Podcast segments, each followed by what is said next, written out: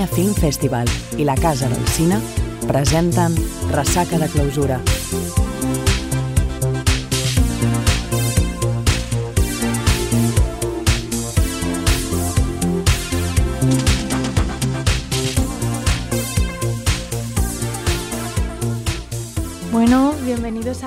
Resaca de clausura. Eh, hacía ya un tiempo que no hacíamos ningún pod- podcast, pero bueno, aquí estamos de nuevo para comentar los festivales de, de Cataluña, la impresión que nos ha dejado, ¿no? esa resaca que siempre te queda después de estar días en un festival.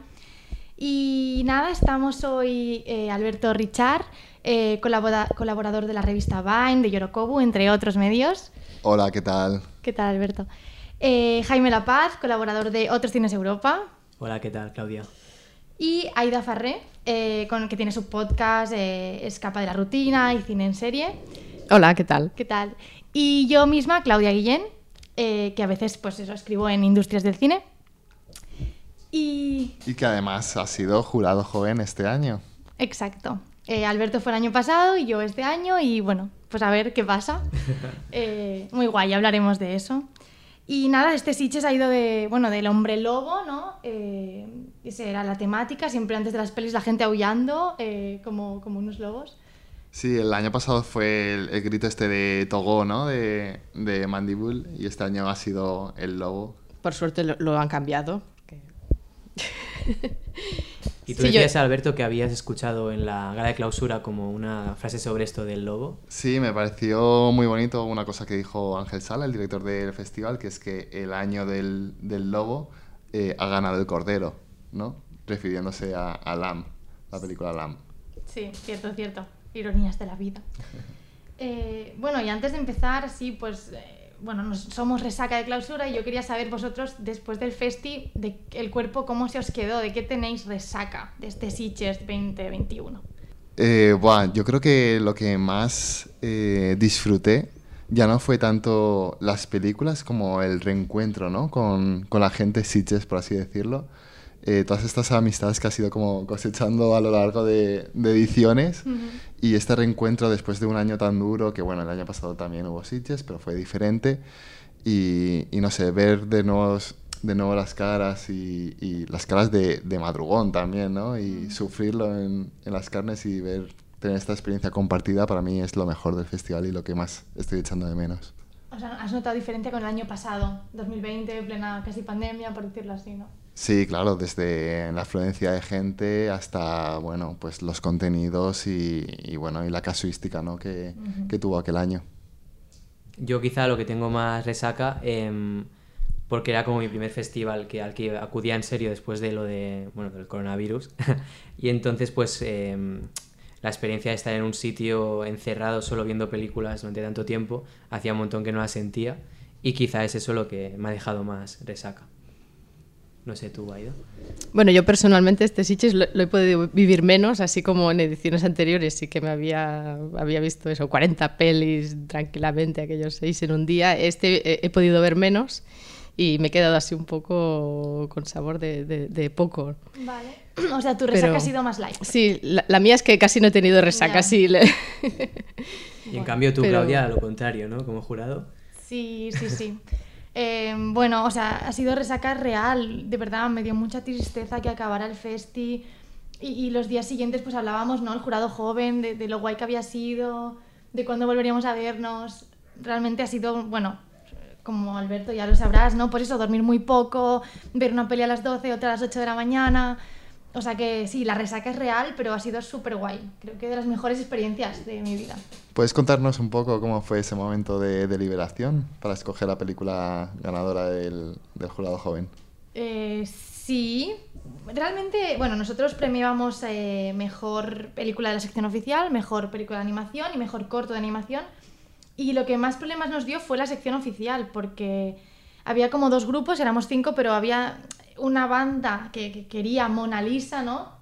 Porque también es una película muy joven, muy fresca, que encajaba muy bien con el premio del, del jurado joven.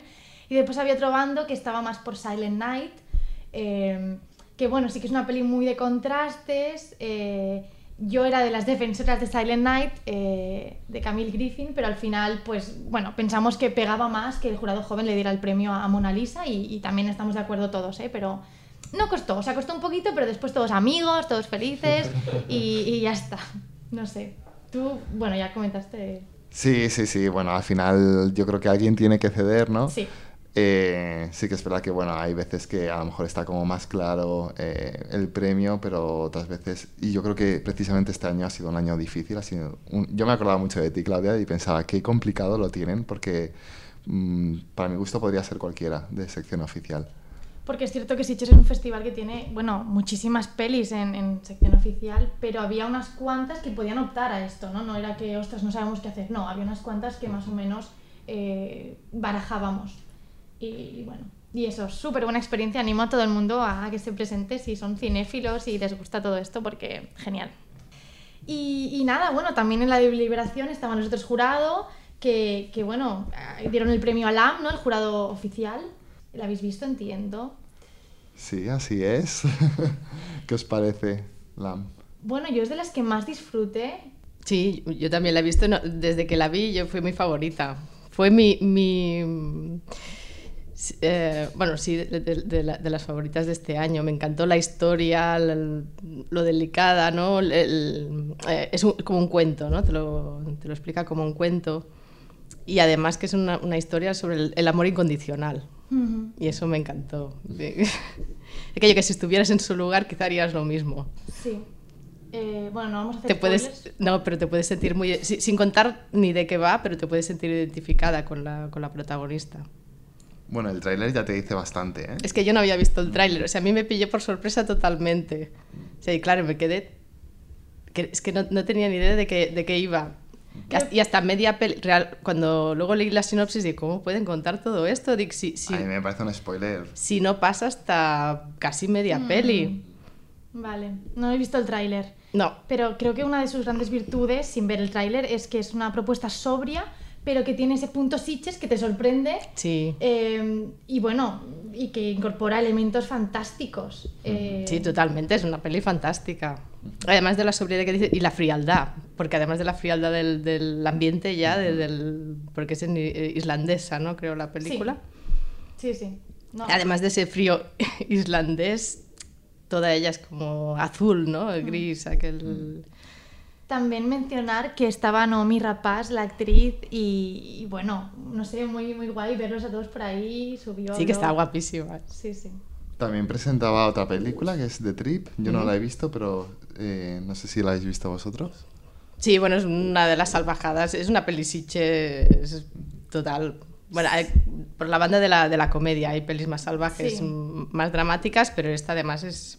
Una comedia sangrienta que está en Netflix, Sí, o sea sí, que, que ya la- se puede ver perfectamente. Y bueno, el premio de la crítica recayó sobre dos películas, eh, After Blue y Mad God. Eh, que bueno, unos premios muy de la crítica.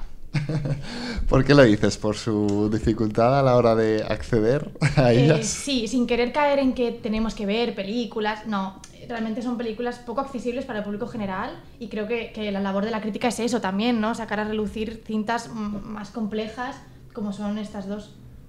Bueno, más que complejas, yo creo que tienen un mundo, Sí. un universo muy, muy, muy suyo, ¿no? Muy de sus creadores. Eh, precisamente el director de, After Blue tiene una especie de dogma donde rechaza, digamos, eh, otro tipo de propuestas, otro tipo de puestas en escena, todo tiene que ser bastante arti- artificial, todo tiene que pasar por filtros de color. Entonces, siguiendo este dogma, digamos que sí que esta película como que entra en- dentro de sus reglas, pero claro, tienes que conocerlas y tienes que entender un poco de qué va el juego. Sí, sí, ¿no? Una propuesta brillante, casi purinesca, ¿no? Si existe este término, eh, también un poco bizarra. Muy Pero- bizarra. ¿Feminista? No lo sé.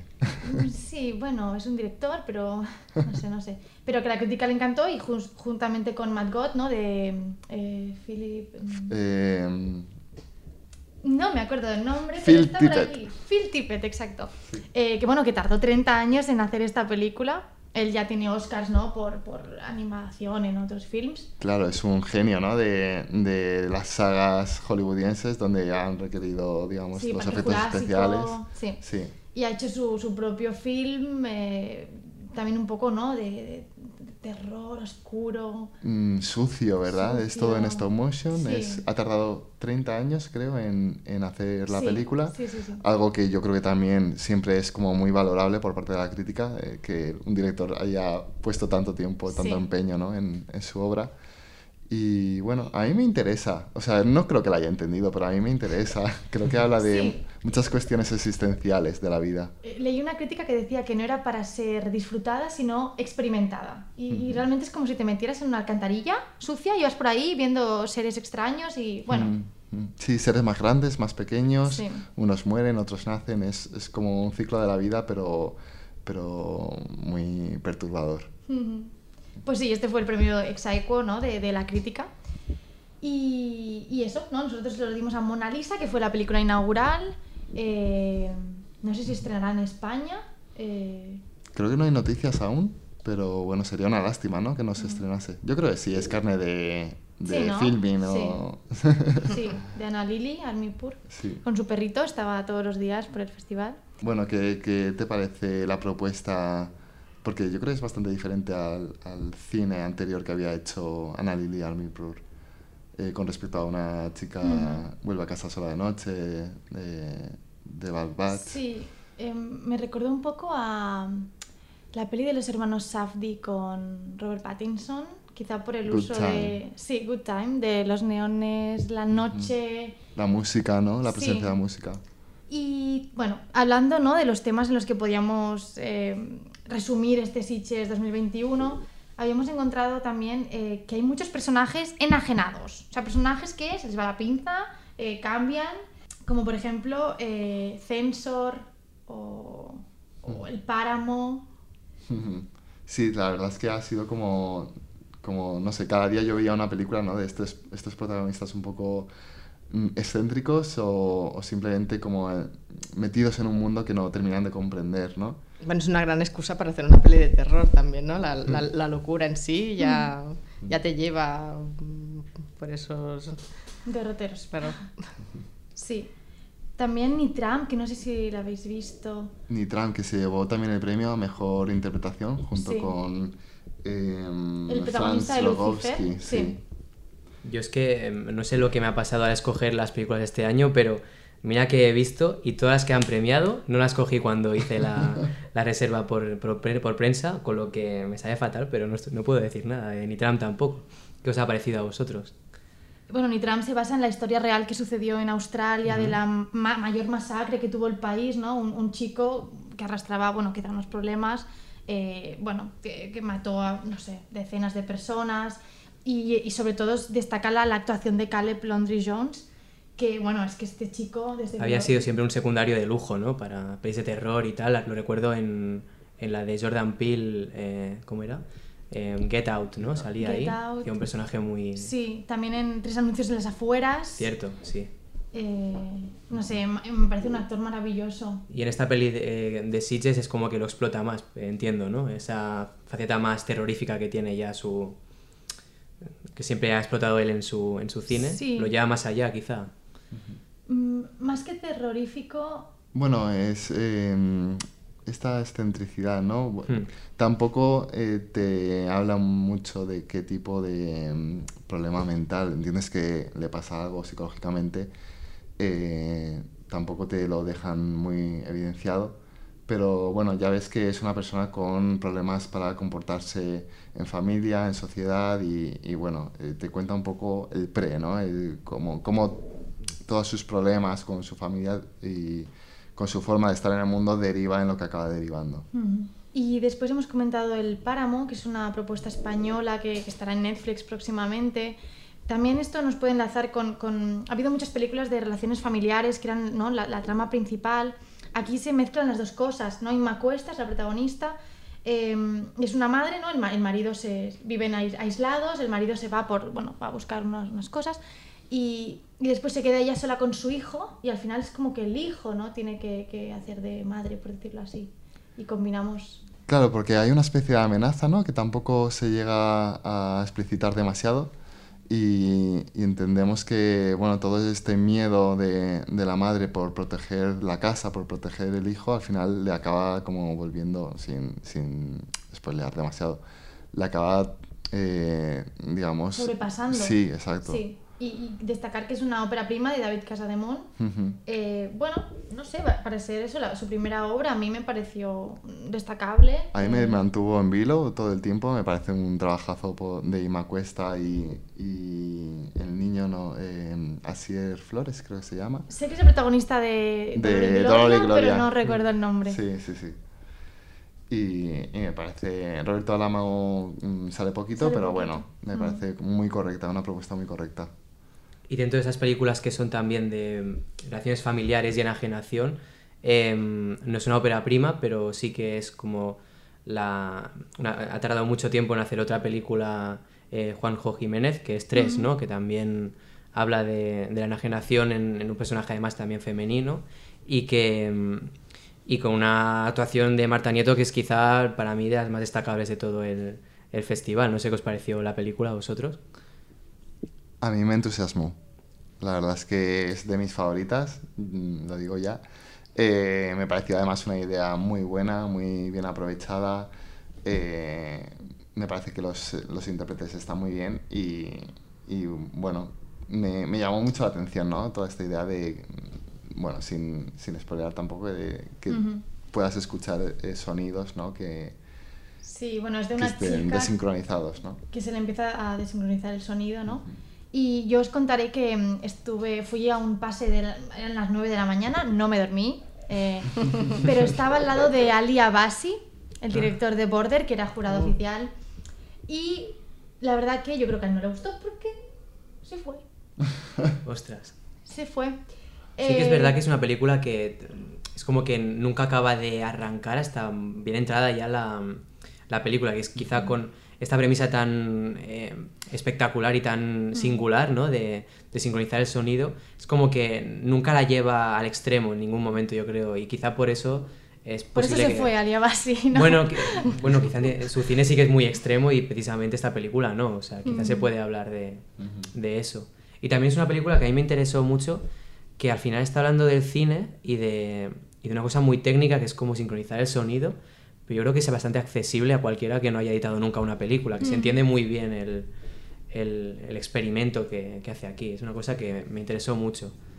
Sí, y lo que has dicho de Marta Nieto, sí que coincido que es una actriz espectacular y siempre va a estar bien, pero habiéndola visto en Madre, o no sé, siento que aquí no, no me ha sorprendido tanto su actuación, ¿eh? Hmm. Porque es un papel, bueno, una mujer... Contenido, ¿no? Sí, contenida, una mujer un poco triste, taciturna, ya lo he visto más veces. Ya, puede Me- ser. Sí, no sé. Perdón, ¿eh? Por No, no, esto. no, sí. Para eso estamos. y bueno, siguiendo más propuestas eh, españolas, eh, también Alex de la Iglesia presentaba Venecia Frenia, Mm. eh, que bueno, montaron un festival porque bueno, empezó a sonar música, repartieron camisetas y creo que era el, eh, el estreno, ¿no? Ahí en el Festival de Sitges. No sé, sí que, ¿qué os pareció? A ver. Bueno, yo ese pase me lo perdí, ¿eh? Oh. Yo lo vi todavía- en prensa también. Yo estoy reclamando mi máscara. aún Oh, de dieron máscaras blancas, fue muy Sí, guay. en verdad. prensa no. Sí, sí. Y lo mismo un poco, me, me pareció como una propuesta muy, muy guay y luego se me fue bajando un poco. Explicamos de qué va Sí, mínimamente. sí, sí. Es una crítica hacia, digamos, el turismo masivo en la ciudad de Venecia. Eh, y bueno, y es la llegada de unos jóvenes españoles a, a la ciudad que con ganas de fiesta y, y tal. Y, y digamos que hay un loco, un loco anda suelto que decide, bueno, arremeter contra todos estos turistas eh, que no disfrutan mucho la cultura. Exacto. Y es como que coge el, el elemento este del loco que anda suelto, del slasher o del yalo y tal, pero ¿no os pareció que faltaban más ejecuciones quizá? Que es como que, que justamente yo cuando estuve en el pase lo que más eh, la gente estaba esperando era el momento de la ejecución, porque además Alex de la Iglesia lo- los emplea pero formidablemente, que dices, que mm, la escena, bueno, las escenas finales que, de la película, que no vamos a desvelarla, es espectacular toda la, la set piece que monta ahí, ¿eh? pero ¿no os pareció que quizá si hubiera llevado todo más al extremo y más sangriento y tal, hubiera quedado una película más redonda, puede ser? A ver, yo creo que aquí es importante. Alex de la Iglesia ha ido virando hacia un cine quizá más comercial. No sé Mm. si lo puedo decir esto, a ver. Y Sí, sí. no olvidemos bueno, la última que- película que había hecho yo creo que era Perfectos Desconocidos, puede ser. O El Bar, no recuerdo. O El Bar, que son películas muy comerciales, Sí, que- con un reparto totalmente para la taquilla y tampoco se la juegan mucho, yo Exacto. creo. Y con una peli distribuida por Sony es que no, Mm. no puedes ir a, a tanto rojo, tanta sangre, ¿no? Yo creo que es por eso que está más contenido, pero sí que lo hemos echado de menos, la verdad. Totalmente. Pero y el sí- tema de la crítica social, ¿qué, qué- qué os pareció? Que... Porque yo tuve la sensación de que quizá eh, intentaba como buscar una, una imparcialidad, ¿no? Como no centrarse en ningún en uno de los Mm. dos bandos, de si turismofobia o turismo de masas eh, por completo, pero que claramente se decantaba por uno y que esa, esa idea no la acababa de, de, de conseguir. No sé si estáis de acuerdo o... Sí, yo también tenía la sensación de que estaba un poco cogido con pinzas y al final se centraba más en las relaciones entre los personajes, que Sí. realmente a mí era lo que más, más me daba igual, Hmm. Que en esta crítica que podría haber sido, podría haber, haber, haber sido más procesada, ¿no? Sí. Sí, mención especial al, al, no- al novio de Ingrid García Johnson, bueno, en, en la película, porque realmente están matando a tus amigos y él está pensando, oye, me voy a casa, te vienes conmigo. A ver, señor, están matando a mis amigos, tengo que solucionarlo. Eh, bueno, no sé. Sí, tiene cosas interesantes, pero se queda un poquito, ¿no? Flojita. Y bueno, Aida, eh, que antes hablábamos de que te interesó Limbo. Eh, Ángel Sala nos comentó que era una de sus preferidas, ¿no? Limbo, eh, blanco y negro, eh, una propuesta... Sí, es una propuesta muy interesante. Es mm, cine negro, oscuro, sucio. Es una peli en blanco y negro. Bueno, todo el mundo destaca eso, la fotografía, la que es una peli en blanco y negro. Ya tiene una- Ganó, ganó el premio. Sí, Otro no, premio no. que me perdí. Y es verdad, mm, me interesó mucho la historia, bueno, también me gusta mucho el cine negro, es, es un- una peli de policías y policía que va a, atrapar al malo. Y toda la peli sí que está muy bien, es verdad que ya toda ella es bastante desagradable, pero a mí solo mm, me sobró, bueno, a mí personalmente, un- una escena en la que me sentí muy, muy, muy incómoda, de esas de revolverte en el asiento, que que ya en el argumento ya se explica, ya, ya, mm, ya explica lo que, lo que el, el criminal hace, quizá no hacía falta mostrarlo tan explícitamente. Pero bueno, eso eh, sí que es un gusto mío personal. ¿eh? Mm. Yo encontré eh, un ensañamiento hacia un personaje demasiado, demasiado forzado y demasiado doloroso de ver, ¿no? Hmm. Y eso es lo único que, que le pongo de pero a. Mira, es a que me estoy película. acordando, se me pone la, Sí, la piel no, de es que es- gallina es otra brutal, vez. ¿eh? Sí, de- eh, la película de Soy Chiang, que no hemos dicho el nombre del director. em, también, si decíamos que Mad God era como meterse en una alcantarilla sucia, esto también es lo mismo, es ¿no? Te da sensación, es muy sensorial. También sientes que estás entre basuras, toneladas de Hmm. basura Hmm. de algunos barrios de, de- bueno, de, de la ciudad de China que, que Sí. muestra. Supongo que también al ser un poco en blanco y negro también le da como glamour al- a la Sí, sociedad, sí, ¿no? No sé cómo explicarle de una peli de los años 40 o algo así. Sí, claro, también se circuns- quiere circunscribirse, ¿no? En, Sí, en allí, esas sí. películas. eh, De detectives, de toda la vida. negro. Muy fincheriana también. Sí, también tiene mucho de, de- de Seven, por ejemplo. Y eso, salvando esa escena, Sí, por favor. pues, mm, No queremos más violaciones gratuitas. ya está, ya está ya dicho. está dicho. Vale. Yo he ido sorteando Bueno, el tema. No desvelamos nada del argumento. No, en realidad pero, No sé. No, porque buscar a un asesino que, que además viola a sus víctimas, sí. Sí, es curioso ver cómo algunas películas ya se, está- se están avanzando mucho a, bueno, o están ya muy en nuestra época en según qué aspectos y otras aún vemos que cuesta. No, pero en realidad yo no prohibiría nada, o sea que eso es, mm, ya lo digo, como gusto personal no me gusta verlo y me revuelve. Pero prohibir nada, pues no, realmente no. O sea, si... mm, Porque además estamos viendo mm, pelis de terror. Que claro, si, si vamos quitando temas de los que se puede hablar, poco terror va a quedar al final. O sea, al final solo nos, nos va a quedar eso. Michael Myers, que es como ¿no? muy, muy, muy ficticio, pero claro, si no podemos tratar temas reales, tampoco... Es una línea peligrosa, ¿no? Lo que se pueda y no se pueda mostrar en, en pantalla. Yo sobre esto em, creo que podemos enlazarla con otra película de, que vimos en el festival, que sería La abuela, que también es una temática de terror eh, muy arriesgada, me parece a mí, ¿no? Hablar sobre cómo los abuelos, eh, la relación entre abuelos y nietos, o gente joven y gente mayor, em, no es tan fácil como parece, ¿no? Esta idea de, de que puede ser como un castigo ir a visitar a tu abuela o es como ir a... Al final habla de eso la película y creo que, o sea, hablando de las distancias con una violación, evidentemente, pero que quizá también puede bordear la crueldad alguna vez, o sea, algunas escenas de la, de la película o algunos temas que, que aborda. No sé qué os pareció a vosotros eh, la peli. Eh, bueno, yo era una de las que más esperaba por el tándem Paco Plaza, Carlos Bermud, ¿no? cada uno maravilloso en su estilo. y, y, personalmente me decepciona un poco porque siento que no me da todo lo que yo esperaba de cada uno de ellos, pero la idea es muy guay y, la gente que vaya, bueno, que la vaya a ver, eh, algo, ¿no? Eh, Sí, yo creo que el tema es, es interesante y creo que además eh, Almudena Amor, creo que se llama la protagonista, eh, es, es, me parece un nuevo talento eh, muy, muy guay a descubrir. Eh, pero sí que es verdad que me faltó un poquito de, mm, de miedo y también de esta brillantez narrativa de, de, Carlos Bermud que he visto en otras películas y la que, de la que sabemos que es perfectamente capaz.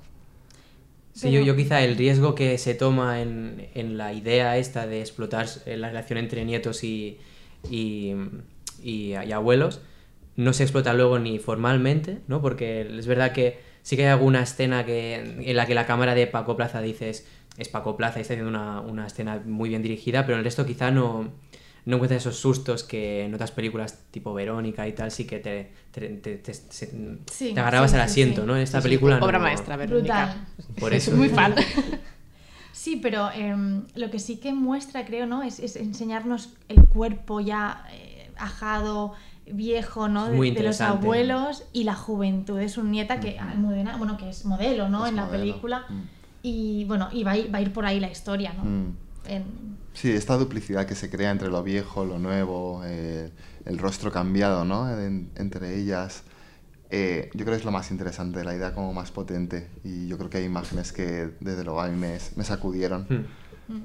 Pero es cierto que qué malo es, ¿no? Pensar en Verónica, siempre, ¿no? Recurrir al pasado. O en quién te cantará, quizá, porque hay muchas referencias también a, a la película y en, justo dentro de, de, de la abuela. Y, y, es verdad que esos toques de guion de Carlos Bermud se echan en falta que haya más, ¿no? Puede ser. Uh -huh. Bueno, veamos a ver, ¿no? Cómo va en taquilla. Yo es que soy muy friki de la taquilla. eh, bueno, y propuestas españolas, eh, estas son las principales, ¿no? Que hemos visto. Después también había un tema eh, que era el de un poco, bueno, pues la naturaleza, cambio climático, ¿no? Capitalismo. Uh -huh. Sí, sí, había como varias películas que yo llegué a un momento que, que pensé, este es el año de, del cambio climático, porque ¿Sí? más allá de la pandemia. ¿no? incluso de, de, los efectos de la naturaleza sobre nosotros, y en películas como She Will, In the Earth o Lucifer, es que se, se, se apropia mucho ¿no? de esta idea. Yo quizá creo que la más interesante de todas las que hemos visto en tanto esto de la naturaleza sería quizá In the Earth, ¿no? Por esa propuesta sensorial que tiene Hablabais antes de Mad God como una experiencia eh, que te sumerge en, un sitio distinto en todo lo que es el cine más convencional, incluso dentro de Sitges. Yo creo que In the Earth fue otra de esas películas que, que ver en una sala de cine te, te volvía casi loco, porque ya es este juego con la epilepsia, con los sonidos eh, estridentes, ¿no? con, la, con la imagen casi quemada. No sé qué os pareció, cómo la disfrutasteis vosotros la película en, en Sitges. Sí, bueno, es una peli muy loca. Yo llegó un momento que renuncié a entender nada, no sé de qué me está hablando realmente y a disfrutarla y ya está. Supongo que si entras en el juego la disfrutas, si no también puedes mmm, decir que es un, una mierda con piano, pero pero sí, es, es, disfrutable si entras en el, en el juego. De los colores, luces, colores, mm, estroboscópicas. Sí. o sea que yo creo que tiene una producción de sonido muy, muy guay, muy interesante. Sí, tiene un tratamiento de... Me, sí, me sí. flipó. Y, y, luego también es que, es lo que decís, yo la disfruté porque entré totalmente en ese bosque y lo pasé fatal. Me reí muchísimo. Mm. Eh, no sé, tuve como muchísimos sentimientos diferentes a lo largo de, de, la peli, que además me parece que es como que se parten dos películas. Hay un momento en el que son como dos historias casi diferentes, ¿no? Mm. A mí lo que más me interesó de la peli es que a algunos os parezca fascinante y a otros eh, aborrecible. Yo soy de las segundas, pero eso está bien, ¿no? Entender sí. el punto, o sea, el, el, por qué. Ya me pareció que tenía demasiadas cosas eh, como un poco de serie B, o sea, lo siento por decirlo así, pero esas mezclas de humor eh, con un poco de eso, de sangre, con el, con el coronavirus, no me convenció. Sí que es verdad que, que, que yo creo que hay partes que no funcionan y que estoy de acuerdo contigo, pero creo que tiene un valor el riesgo formal que toma la película que, que quizá, bueno, y no solamente formal, sino también temático, que quizá otras películas de esa sección de naturaleza y tal, como por ejemplo Andles, por, para mí no lo toman, que es una propuesta más convencional. Es- de- es- claro, es mucho más clásica. Sí, sí, sí, de, sí, de una sí. locura y entonces esta es una historia clásica. Es muy diferente, ¿no? Quizá hablemos ahora de Andles, si os parece. Eh, la- los que la habéis visto, que El mejor monstruo de Sitges 2021. Sí. Hombre, pues sí, es un, un- un gran monstruo. Además, yo disfruté las dos por igual. O sea, puedes disfrutar Mm. de una en un momento y de otra en otro. Es una peli eso, clásica con monstruo. De, sobre todo por, por, por ella, por la. No me acordaré del nombre. La. Kerry Russell, ¿no? Sí, Kerry sí, sí, Russell. sí. que lleva toda la película, es una maestra súper preocupada por, un- por sus alumnos porque enseña en una, en una zona mm, económicamente deprimida, en- era un pueblo minero que cerraron la mina, entonces pues está preocupada por, por sus alumnos y la cosa pues va un poco más allá de lo que la pobreza puede producir, ¿no? Hay algún... Bueno, en este caso hay un bicho. Hay un... bueno, trata la leyenda del, del Wendigo, que tampoco sería un, un spoiler, o sea... Y que ambas son de propuestas de terror folclórico, ¿no? Pero Sí. que, que la abordan desde puntos de vista muy, muy distintos, ¿no? Yo creo. Y que y quizá Andles a mí lo que me- se me queda como una película mucho más plana y como, como que no encuentro nada que no se haya visto ya. En cambio con Indie Earth sí que me sorprendió mucho. Y quizá fue lo que yo buscaba. Pero sí que es una propuesta disfrutable, Andles. Y no sé qué opinas tú, Alberto. De, Yo de creo que es, es disfrutable en el sentido de espectacularidad. No, no creo que tenga el mismo objetivo que Indie Earth. Indie Earth creo que es mucho más existencialista con todo este tema de la espiritualidad del bosque. Y creo que bueno, esto va más por el tema de las leyendas, que además eh, Nikan Tosca lo sabe transmitir muy bien. Que por cierto, aprovecho para decir que Nikan Tosca vino a Sitges y le dieron premio honorífico. Y bueno, es Sí, creador estaba de, ese pase. de Channel Zero y bueno, tiene su legión de fans y yo creo que películas así eh, le dan sus motivos, ¿no? Sí, sí, recomiendo Channel Zero desde aquí. Muy recomendable. Y ah, bueno, ahora que decimos de premios, también estuvo, bueno, Bell, ¿no? Vamos a hablar de alguna peli de animación que a su director, ¿no? Joso- Osoda, Sí, Mamaru, Ma- Mamoru Osoda, sí. que también le dieron un premio honorífico, ¿no? Eh, bueno, un peliculón. Eh, Nosotros no consideramos premiarla porque pensamos que él ya es un hombre con una larga trayectoria, que mejor eh, pr- promover otras películas, pero Bell es un peliculón. Pero sí que es cierto que la- su última película, Mirai, estuvo en la sección Animat y en cambio esta sí que la han puesto como sección oficial, ¿no? Es, es una cosa que es interesante dentro de, de Sitges y que habla que, aunque sea un director consagrado y que estrena en España, em, dentro del festival aún no había sido un, un nombre top, ¿no? Quizá. Y bueno, dentro del anime me da la impresión de que, bueno, el anime a, a algunos nos gusta, pero no es un, un género en España que todo el mundo vaya a ver, pero esta- Bell es como un blockbuster de la- dentro del anime, ¿no? Además es súper musical, que a mí es una cosa que me fascina. eh, y es, es- tiene música como muy potente, ¿no? Es música que acabas cantando incluso sin saber japonés. eh, acabas cantándolo después de, de, de Tú eres de los que en Spotify tiene... Eh, no he llegado a ese punto, pero sí. Poco te queda, ¿no? Un poco me queda. sí, porque bueno, yo soy muy fans de los karaokes, está muy intrínseco en la cultura japonesa y, se refleja muy bien en, en esta película también. Y también todo el tema de redes sociales, eh, el vínculo de las redes con la juventud. eh, y me gustó mucho sobre todo que era, tenía un mensaje, digamos, positivo, que no era totalmente eh, tecnófoba como son otras producciones como Black Mirror o cosas así, que, sino que te enseña que las redes sociales de verdad Sí. pues, pueden unir a la gente. Y justamente el enajenamiento del que estábamos hablando antes en el, con las películas que hemos visto también en Sitges se cumple en esta, pero eh, precisamente es lo que dice Alberto, que en- es un, enaje- enaje- eh, es un enajenamiento del que si se sale es positivo en las redes sociales. No es, em, es una película que, que no quiere sentar cátedra de que te- todo está mal en las redes sociales, sino que y que quizá lleva más allá lo que Osoda ya planteaba en, en Summer Wars, ¿no? Y que es este juego de, de, de cómo también, bueno, de hecho también en Spielberg, ¿no? En Ready Player One, eh, hablaba de este mundo eh, paralelo y que ahora ju- justamente Zuckerberg eh, de Facebook está hablando otro, de otro mundo paralelo, ¿no? Quizá de, de redes sociales y que quizá todo lo vemos con mucho, con mucho miedo, pero puede ser positivo, ¿no? Según viene a decir la película de, de Osoda. Y también eh, muy bonita el contraste de la protagonista que vive en un, en un entorno rural, ¿no? Podemos decir, y el mundo tecnológico, que realmente hay un trabajazo detrás de esas escenas con tantísimas pantallas, tantísimos personajes, color, o sea, es muy disfrutable. Es apabullante visualmente, bueno, y, y también sonoramente, la música es que es increíble. Sí. Sí. De mí, para mí es la, la película eh, más completa del festival para mí, de las que yo vi, porque ya, ya he dicho que no me he perdido muchos premios, Bueno, pero Jaime, este para eso- mí debería haber sido. Donde pusiste el ojo, pusiste la bala. Bueno, mira, mira. Esto va como va.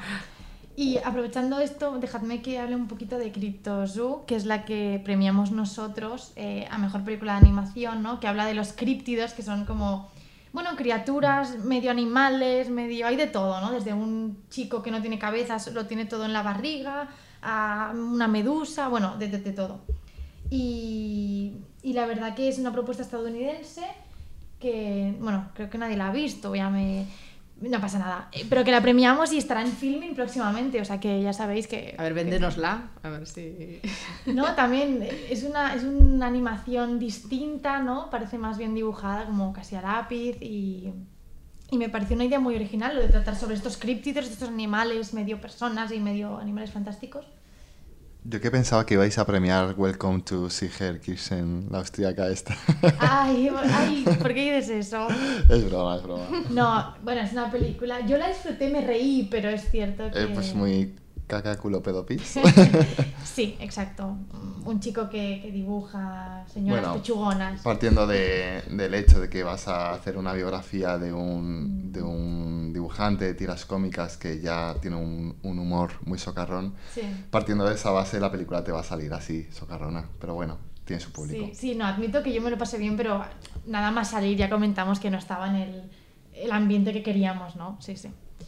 Y de películas así de comedia que hemos visto en Stitches, ¿cuáles han sido las que más os han llamado la atención? Yo quizá hablaría de, bueno, de, de Barbecue y de Silent Night. No sé si vosotros habéis visto también de Trip, que también es así comedia bestia, no sé qué. ¿Por cuál queréis empezar de estas comedias? Si hablas de comedia, entraría más en Barbecue, ¿no? Porque, bueno, es que realmente es hilarante y la historia, bueno, Sí, eh, yo creo que es una película que toma una serie de riesgos temáticos y, y, y de llevar, o sea, de llevar hasta el límite, los límites del humor, ujú, que al menos en el pase en el que yo estuve, el público respondió plenamente. También es verdad que Sitges es un sitio muy dado a este tipo de... ¿qué sala estuviste? En la Tramuntana, en un- Sí, yo también. Ah, pues ¿no te pareció que, que todo el mundo entraba, o al menos casi todo sí, el mundo? Sí, sí, Eh, es cierto que bueno, la peli va de una pareja que son carniceros y por accidente matan a un vegano y se dan cuenta de que su carne pues está muy buena. Eh, pero sí, también una propuesta muy alocada y que aunque pueda haber gente ofendida, pero... La ha habido, ¿eh? Me consta ¿Sí? que la ha habido. Sí, sí, sí. Yo he visto tweets de gente. Bueno, pero es que Sí. la gente se ofende por todo, ¿eh? No, claro, pero. O sea, seguramente estos chistes que hace la película están en Twitter o en cualquier sitio y la gente se les tiraría encima. Pero en Sitges fue muy bien recibido, ¿no? Este, este riesgo. Y, y yo creo que mm, tiene secuencias, sobre todo de, de montaje y de, y, de, mm, y de imaginación en cuanto también a ejecuciones, que son brillantes. No sé qué, qué os pareció. Porque consigue mostrar mucho. Bueno, realmente están asesinando a personas, están eh, despedazándolos, Mm. pero de manera que no, no hay sangre, no en ese sentido es muy light. Hmm. Y, y también creo que es una peli que se podría hacer al revés, así como los carniceros matan a los veganos, los veganos podrían matarles a ellos. Eso es cierto.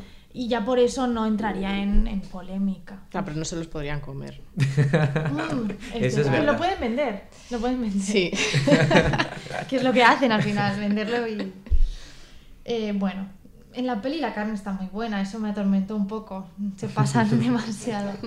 Y quizás si em, Barbecue es una película que hace reír, pero es más bien superficial, podíamos hablar de Silent Night, que sí que va más allá, ¿no? ¿Qué, qué os pareció? Una de las pelis de, bueno, favoritas del público. ¿Mm? Eh, Yo estuve en el pase, que estaba la directora con el hijo protagonista, que es el chico de eh, Jojo Rabbit. Sí, Y wow, la gente, de las mejores experiencias que tuve en el festival.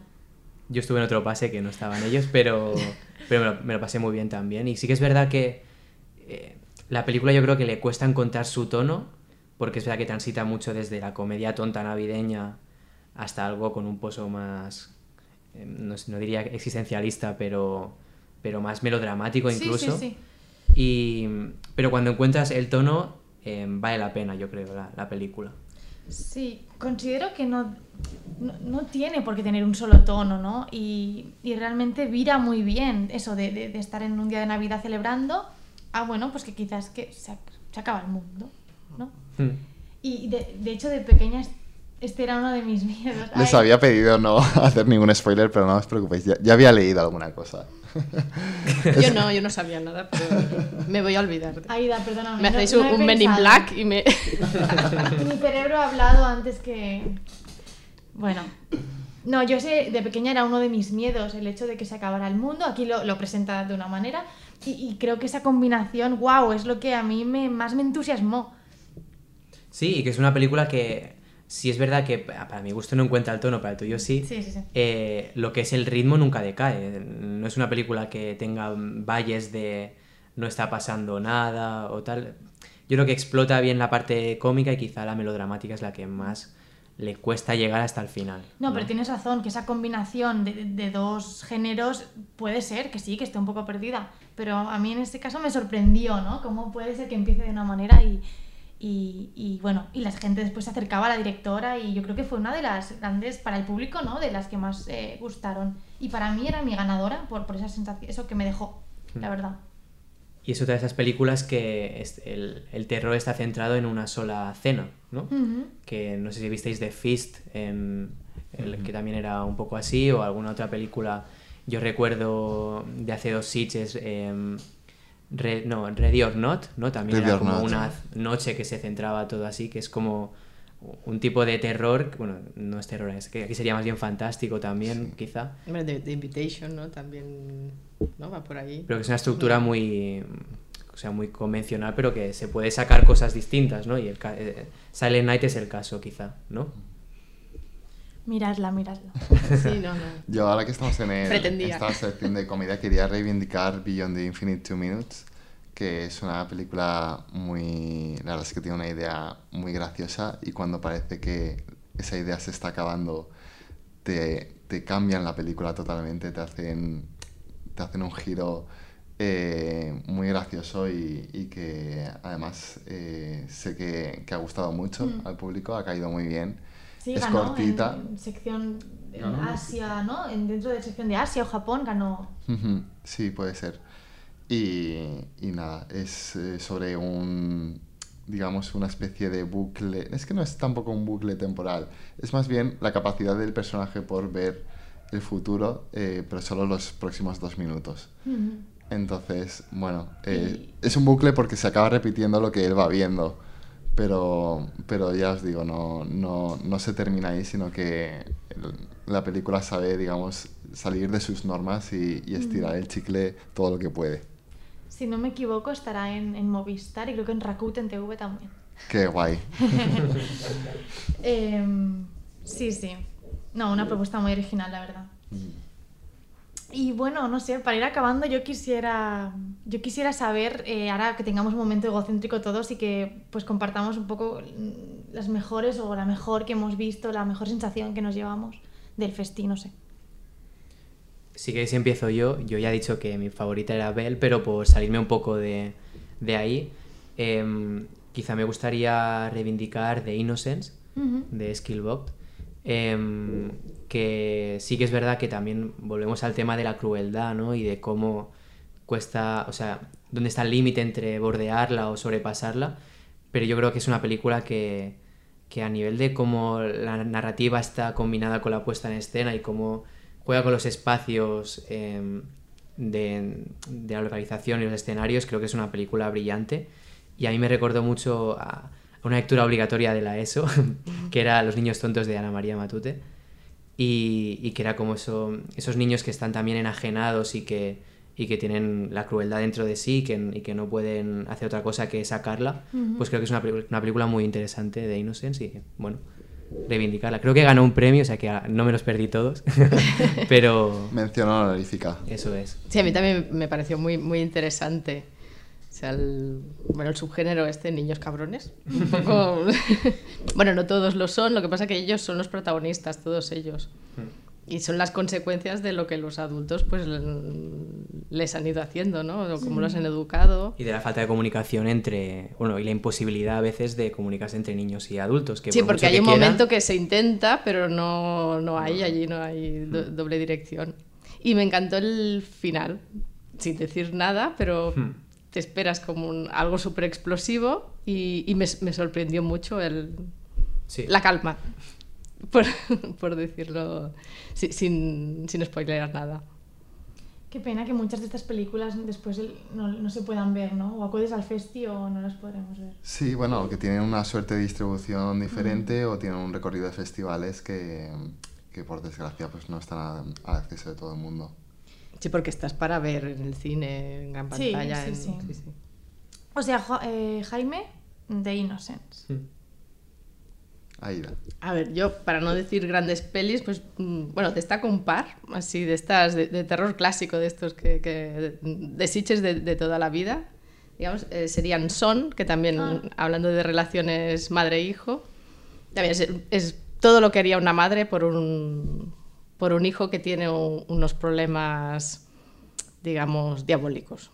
Pues, mm, es totalmente fantástica, pero es muy interesante la, Sí. la propuesta, es muy inquietante la película.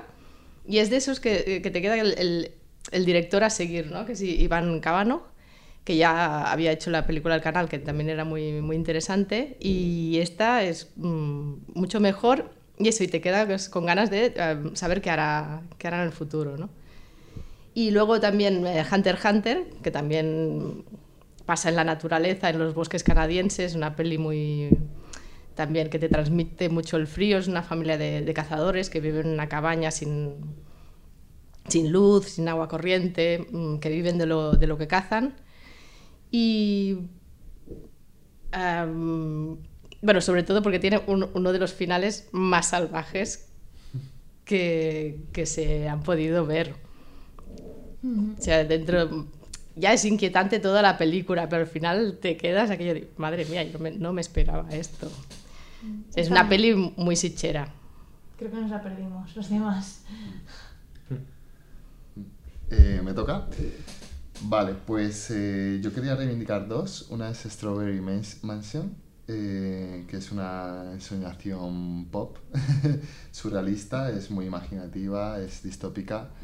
Eh, pone el dedo en, en la llaga del capitalismo también, en referencia a lo que habíamos comentado antes de la naturaleza contra el capitalismo y todo esto. Pues también critica mucho el- este capitalismo, esta vez es un capitalismo que desea eh, comercializar los sueños, por lo que digamos sería una especie de origen a lo británico mm, pop, casi naif. Y de verdad tiene un mundo, un universo muy, muy colorido, muy fresco y muy divertido. Y luego, hablando de películas también muy divertidas, quería reivindicar eh, The Sparks Brothers, el documental sobre la banda Sparks de, de Edgar Wright, que me fascinó. O sea, yo creo que fue la película que más disfruté en, en el festival.